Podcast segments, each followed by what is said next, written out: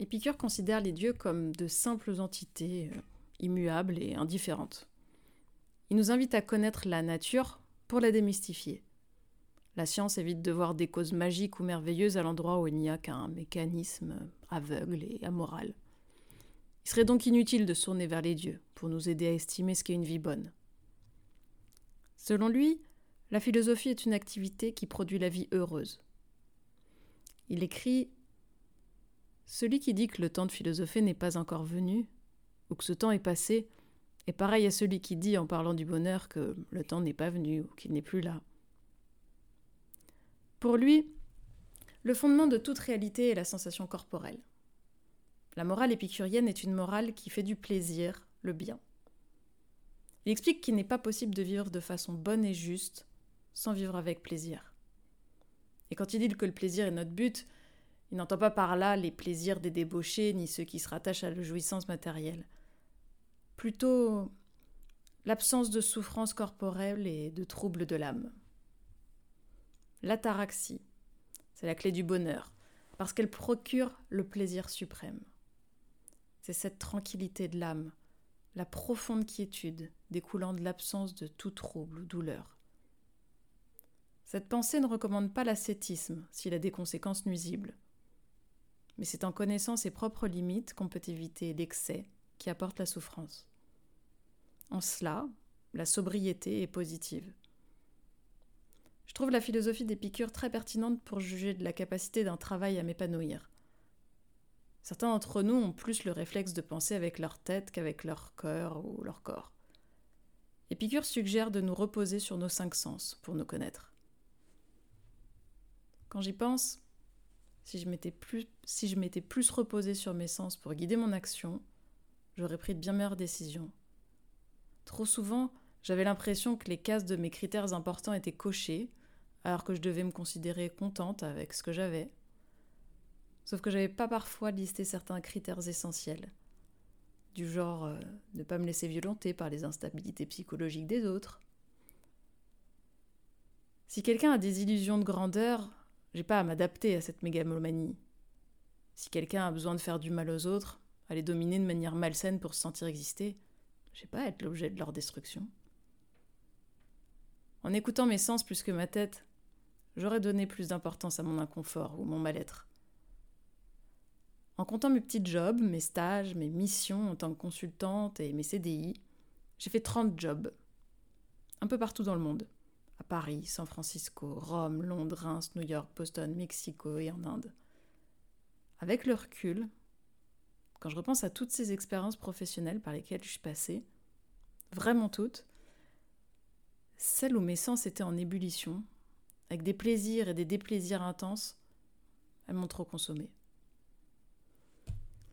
Elles m'ont même consumé. Je suis maintenant convaincue par l'approche d'Épicure. La recherche de l'ataraxie me semble en effet une clé de l'harmonie. Épicure nous invite à reconnaître parmi nos désirs ceux qui sont sans objet et doivent être éliminés. Il, il distingue notamment les désirs naturels et nécessaires et les désirs vides. Parmi les désirs naturels et nécessaires, on va retrouver les besoins vitaux, nécessaires à la survie, comme boire, manger ou dormir. Il considère également que le non-bonheur tient à deux choses d'une part, une relation à soi insatisfaisante. D'autre part, une relation à autrui non satisfaisante. C'est pourquoi la philosophie et l'amitié sont des désirs nécessaires. Les désirs vides, au contraire, sont ceux sans fondement, comme les honneurs, la richesse ou le pouvoir. Les paillettes sont attirantes, mais elles éblouissent plutôt qu'elles éclairent. J'ai besoin de vraie lumière d'un bon gros soleil bien chaud, pas d'un pauvre spot qui crachote quelques étincelles. Dans mes expériences professionnelles, je m'en aperçois maintenant, maintenant que j'ai suffisamment de recul, je me suis souvent fait avoir par des paillettes. Dit autrement, il y a des gens qui portent des projets et sont hyper bons en communication, brillants même. Mais ce qu'ils portent, c'est du flanc, du vide, et quand on joint ce type de projet et qu'on découvre les coulisses, ben, on s'en rend vite compte. Tandis que d'autres personnes ne recherchent pas les honneurs, mais leurs actions ont de l'impact. Il travaille juste, avec humilité. Avec le temps et les déceptions, j'ai appris à pas me laisser éblouir par des paillettes et à reconnaître la vraie lumière. Je crois que nous choisissons nos études et notre carrière de manière aberrante. Je me souviens d'un guide des métiers qu'on nous avait donné en école de commerce, dont un des critères était prestige.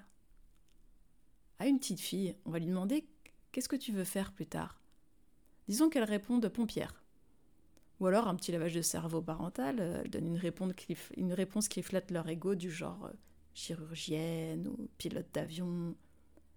Est-ce qu'elle sait alors le niveau de stress et de responsabilité que ces boulots impliquent? Les sacrifices par rapport à la vie de famille ah, Bien sûr que non. Par exemple, moi, je suis ultra admirative de mes amis artistes. Qu'ils ou elles soient peintres, écrivains, acteurs, musiciens. Je vois bien qu'en plus de leur talent, ils et elles ont quelque chose qui les pousse tellement fort vers la création que c'est impossible de l'ignorer. N'empêche qu'à mes yeux, ça demande un courage extraordinaire de se lancer. Quitte à, devoir faire un travail alimentaire pour donner de la place à leur travail artistique. Et j'ai pas envie de faire un métier ultra stressant, même si c'est magnifique de sauver des vies. Alors je crois qu'il faut faire des choix à l'envers de nos habitudes. Se demander avant tout comment je veux me sentir. Moi, j'ai envie de me sentir sereine. Alors si j'adopte l'éthique épicurienne, l'ataraxie doit être mon objectif. Un équilibre atteint par un plaisir stable. Éviter les passions ravageuses pour s'épargner les abîmes qui les suivent le plus souvent. Tout comme chaque drogue procure un, un être intense, inévitablement suivi d'une descente. Il faut donc essayer de contrôler les causes d'émotions trop extrêmes. Au travail, typiquement, une intensité trop importante sur la durée me brûle les ailes. Il y a un sentiment jouissif à être, à 200%, mais ça mène au burn-out. Tout comme dans l'autre sens, le fait de s'infliger un travail trop pénible finit par nous détruire. Un travail pénible, c'est pas un rôle aliénant dans une, dans usine de montage, hein, nécessairement. J'ai vu des amis devenir fous à cause de collègues qui les insupportaient, de règles absurdes, d'un contexte malveillant, d'injonctions contradictoires, de missions qui violaient leur éthique et de manque de sens de leur travail. À plus court terme, les bonnes résolutions au début d'année me semblent tout autant à côté de la plaque. En général, on se fixe un objectif concret, du genre euh, faire du sport tous les jours, alors qu'on devrait, je crois, hein, s'y prendre dans l'autre sens, et commencer par se demander comment je veux me sentir? Disons que je veux me sentir fier de moi, par exemple. C'est vrai que si je fais du sport tous les jours, je serais hyper fier de moi. Parce que la dernière fois que j'ai fait du sport une fois par semaine, c'était il y a cinq ans. Et ça a duré que cinq mois. En fait, faire du sport tous les jours, c'est une résolution complètement utopique. Du coup, parce que c'est couru d'avance que je ferai pas de sport tous les jours, ce qui a de bonnes chances d'arriver, c'est que chaque jour, je me dise que je suis nulle, que je m'y suis toujours pas mise. C'est mal parti pour être fier de moi. L'absence de douleur physique et psychique permet d'atteindre une vie bien heureuse, d'après Épicure. Il est certain que le corps est un formidable repère quand on sait l'entendre. J'ai par exemple constaté avec le temps une troublante corrélation entre les perturbations de mon corps et mon bien-être psychique. Épicure nous encourage à éviter des troubles physiques négatifs. Et dans l'autre sens, je crois qu'il faut entendre parfois aussi les grincements exprimés par notre corps, comme des appels au changement. On somatise tous plus ou moins subtilement. Chacun, chacune possède une connaissance de soi qui permet d'évaluer quand le contexte ne va pas. Il faut alors réagir pour rétablir l'équilibre si on peut. Ne pas désirer est une solution préconisée par l'épicurisme. On devrait rejeter la, la, société de consommation, par exemple, puis sans fond de jouissance effrénée. Les désirs vains ne connaissent pas de limites et sont donc par essence des sources de malheur. Un désir peut être naturel mais pas nécessaire. Par exemple, me vêtir et manger sont naturels, mais me délecter dans des restaurants trois étoiles deux fois par jour et ne m'habiller qu'en Chanel n'est pas nécessaire. Ces désirs seraient alors vides par excès et dérèglement. Et s'ils n'étaient pas satisfaits, ils engendreraient le manque, et donc la souffrance. Imaginons que je sois soudainement ruiné, l'absence de ces plaisirs me deviendrait alors intolérable. Il y a également les besoins non naturels et non nécessaires. Le monde de la tech en est un fournisseur conséquent. 80% des adultes se perdent au moins 3 heures cumulées par jour devant un écran en dehors de leur activité professionnelle. Les commérages sociaux sur les applis et les séries et les, séries nous volent ainsi du temps avec nos proches et du temps de sommeil. Sans parler de désagréments de se sentir fatigué et irritable. Épicure nous dit que le plaisir est recherché comme fin de l'action. Ça veut dire que lorsqu'on nous prenons une décision, il faut balancer les coûts de la souffrance avec les avantages du plaisir. La cuite du lendemain, après la super soirée arrosée. Netflix a par exemple été montré du doigt pour contribuer à la baisse de la sexualité. Le PDG de TF1 avait expliqué que son métier était de vendre du temps de cerveau disponible. Le PDG de Netflix a lui indiqué qu'il était en concurrence avec le sommeil. Alors d'après Épicure, à la question est-ce que je regarde encore un épisode? il faut répondre en se demandant si le plaisir procuré dépasse le déplaisir. Être irritable et avoir du mal à se concentrer le jour suivant, ou encore faire l'amour de moins en moins souvent avec son partenaire.